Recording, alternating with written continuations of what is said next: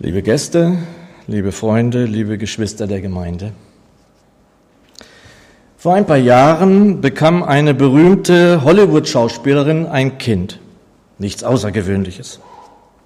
Doch sie nannte das Kind Apple. So Apple. So wie die amerikanische weltweit bekannte Firma Apple. Ich kann mich noch genau erinnern an den Aufschrei in den Medien. Wollte sie nun, dass ihr Kind als Apfel gesehen wurde? Vielleicht gab es auch einige, die der Marke Apple zugetan sind und fanden das ganz cool, dass ein Kind Apple genannt wird. Zwei Jahre später übrigens bekam sie ihr nächstes Kind, das nannten sie Moses. Im deutschen Namensrecht ist zumindest der Name Apple nicht so ohne weiteres möglich bei uns. Es ist so einiges, was in den letzten Jahren immer wieder versucht wurde, wie man sein Kind nennen möchte. Vieles davon ist abgelehnt worden. Ich habe mal ein paar Beispiele mitgebracht. Es hat also tatsächlich Eltern gegeben, die so ihr Kind nennen wollten. Zum Beispiel Waldmeister oder Junge oder Lenin oder Sonne, Superman, verleih nix nach der Figur aus Asterix. Was ich gar nicht verstehen kann, ist Nelkenheini oder Gucci nach dem Modehersteller. Schlimm finde ich Whisky oder Puppe. Alles ist abgelehnt worden. Was nun, wenn der Name eines Kindes bereits Jahrhunderte zuvor feststeht? Oder vielmehr die Namen, die alle für das eine Kind zu gelten haben. Und diese Namen dann nicht nur einfach Namen sein werden, sondern diese Namen lange schon bevor das Kind das Licht dieser Welt erblickt hat, wissen, was das Wesen dieses Menschenkindes ausmacht, sein wird. Und kein Ultraschall nötig gewesen wäre, um das Geschlecht des Kindes vorher wissen zu können da es Jahrhunderte zuvor schon klar war, dass es ein Sohn sein wird. Menschensohn haben sie ihn genannt. Ein weiterer Name wird an anderer Stelle in der Bibel genannt, Immanuel, was übersetzt bedeutet, Gott ist mit uns. Etwa 700 Jahre zuvor wurde das geschrieben, was wir jetzt hören dürfen aus dem Buch des Propheten Jesaja, Kapitel 9. Denn ein Kind ist uns geboren, ein Sohn ist uns gegeben und die Herrschaft kommt auf seine Schulter. Und er wird genannt Wunderrat, starker Gott, ewig Vater, Friedefürst. Groß wird die Herrschaft sein und des Friedens kein Ende. Ist das nicht merkwürdig, dass es da heißt, ein Kind ist uns geboren? Denn es dauerte ja noch 700 Jahre, bis es so weit war. Nun, der Prophet darf sehen, was einmal sein wird. Das ist die Gabe, die ihm geschenkt ist. Es macht seine Begabung in dieser Welt aus. Dazu gehört offenbar auch, es zu wissen, wie das Kind heißt, welchen Namen es in dieser Welt tragen wird. Wir haben ja schon einige seltsame Namen gehört. Eltern, die es Apple zu nennen wagen, ihr Kind, oder es verboten bekommen, es zum Beispiel Sonne zu nennen, das bleibt eben der Sonne allein vorbehalten. So wie die Namen, von denen der Prophet weiß. Er weiß von vier Namen. Als erstes Wunderrat. Eine moderne Übersetzung überträgt hier wunderbarer Berater. Und seit vielen Jahren kann ich auch schon fast jetzt am Ende dieses Jahres wieder sagen, dass ich keinem Berater dankbarer bin in diesem Jahr als dem, der hier genannt wird.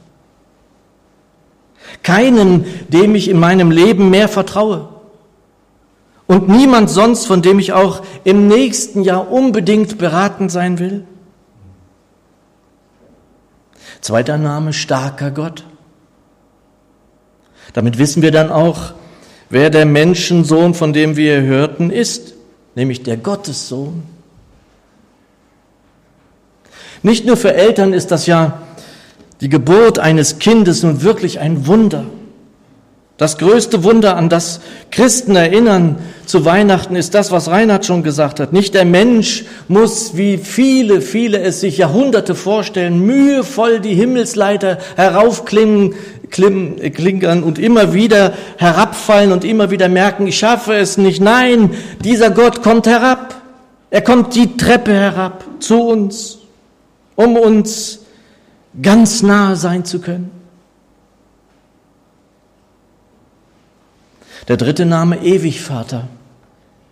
Und das ist wahrscheinlich dann wirklich für viele befremdlich, ein Kind, das Vater genannt wird. Aber die Jünger erinnerten das, was der Herr Jesus, als er dann erwachsen war, zu ihnen gesagt hatte. Und sie haben es notiert und wir wissen es heute. Er sagte zum Beispiel, ich und der Vater sind eins. An anderer Stelle hatte er gesagt, wer mich gesehen hat, der hat den Vater gesehen.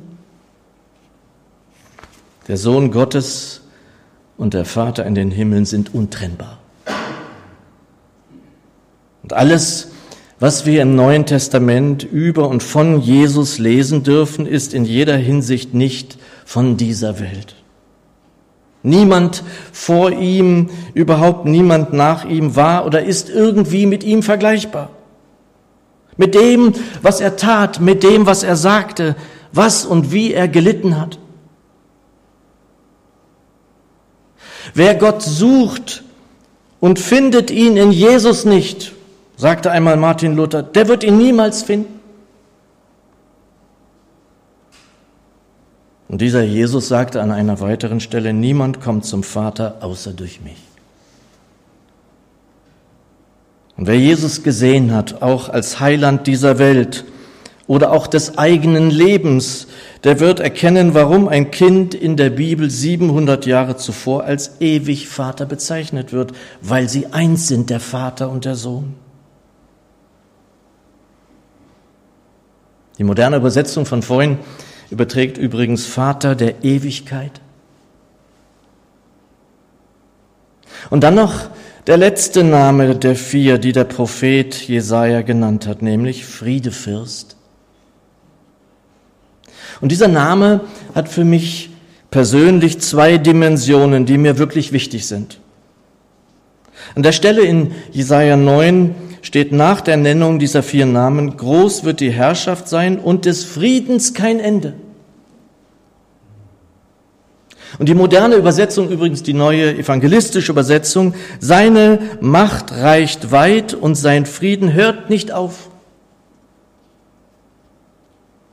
Und der Jesus sagte seinen Jüngern, also auch uns, die wir ihm nachfolgen wollen, in Johannes 14, bevor er dann zum Vater zurückging, was ich euch zurücklasse, ist Frieden. Ich gebe euch meinen Frieden, einen Frieden, wie ihn die Welt nicht geben kann. Und damit ist ein Friede genannt, der in den Herzen wohnt. Es geschehen ja in dieser Welt Dinge, die wirklich wahrlich schrecklich sind. Für einzelne Menschen wie auch für die vielen. Jesus hat seinen Kindern, die ihm folgen, einen Frieden gegeben, der manchmal sogar auftaucht im Leid, im schlimmsten Leid. Und er schenkt zum Beispiel seinen Kindern den Frieden ins Herz in Momenten, in denen sie auf ihn gehört haben, ihn verstanden haben seiner Leitung durch seinen Geist gefolgt sind. Also nach seinem Willen, wie es uns gesagt hat, Liebe geübt, Liebe gelebt haben. Und dann sagen seine Kinder so etwas wie, dass sie über etwas Frieden haben. Und die zweite Dimension dieses Friedens werden wir dann erleben dürfen, wenn dieser Herr wiederkommt und alles neu machen wird. Und in dieser neuen Welt wird Wolf neben Lamm weiden. So sieht es der Prophet Jesaja dann in Kapiteln wesentlich später, in Kapitel 65. Gott wurde Mensch um uns nah zu sein und um seinen Kindern die Vorstellung davon zu geben, wie der Vater sich seine Kinder wünscht. Er wurde Mensch, um unsere aller Schuld zu tragen. Gott wurde Mensch. Das ist das eigentliche Fest der Liebe. Das macht nur der Gott, der selbst die ewige Liebe ist. In einem alten Lied, das die Väter und Mütter von uns im Glauben gesungen haben und wir singen es manchmal auch noch, heißt es, Jesus ist kommen Grund ewiger Freuden. In diesem Sinne wünsche ich uns allen frohe und gesegnete Weihnachten. Amen.